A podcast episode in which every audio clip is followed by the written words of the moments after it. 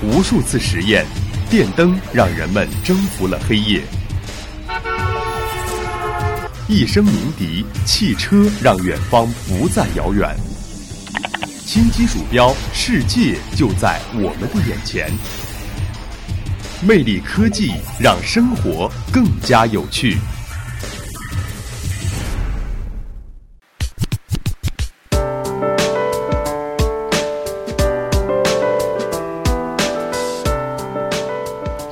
Hello，大家好，又到了魅力科技的时间了，我是你们的好朋友蓝伟伟。那么本周伟伟又会带大家了解哪些科技信息呢？接下来就让我们一起走进魅力科技。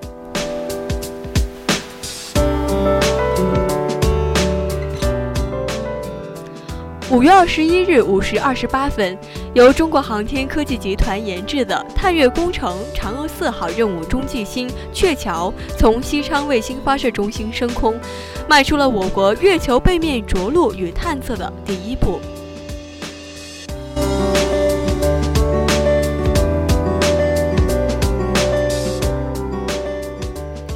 记者从国防科工局获悉，执行此次发射任务的长征四号丙运载火箭，在飞行二十五分钟后，按计划将鹊桥直接送入近地点高度二百公里、远地点高度四十万公里的地月转移轨道，卫星太阳翼和中继通信天线正常展开。后续，该卫星将经过中途修正、近月制动和月球借力，最终进入使命轨道。为年底择机实施的嫦娥四号月球探测任务提供中继通信。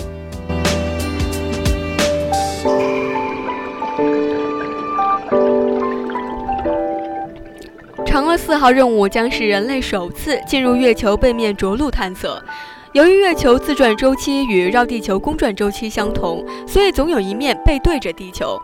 着陆在月球背面的探测器受到了月球自身的遮挡，无法直接与地球进行测控通信和数据传输。为此，我国决定发射国内首颗地球轨道外专用中继通信卫星，作为嫦娥四号探测器与地球之间的数据中转站。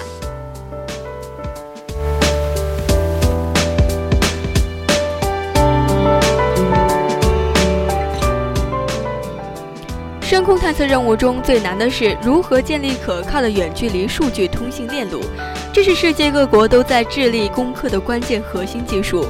鹊桥装载有伞状抛物面天线、测控天线和数传天线三类低频射电天线，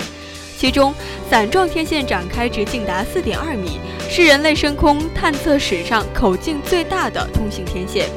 它将直接指向月球，与嫦娥四号探测器对接。不仅要将地面的测控指令说给探测器听，还要听清楚探测器要对地球说些啥。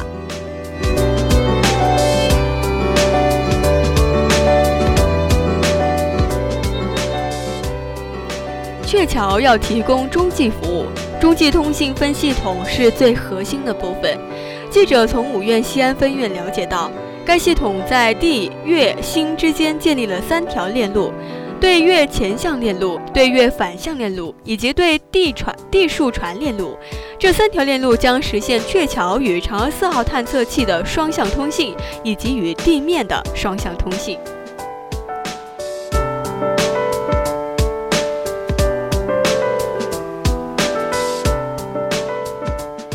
好了，今天的魅力科技就为您播送到这里。您所收听的内容来自中国科技网。如果您想收听更多的内容欢迎在荔枝 fm 上搜索相思湖广播电台或者关注微信公众号湖畔之声我是蓝莓北我们下期节目不见不散。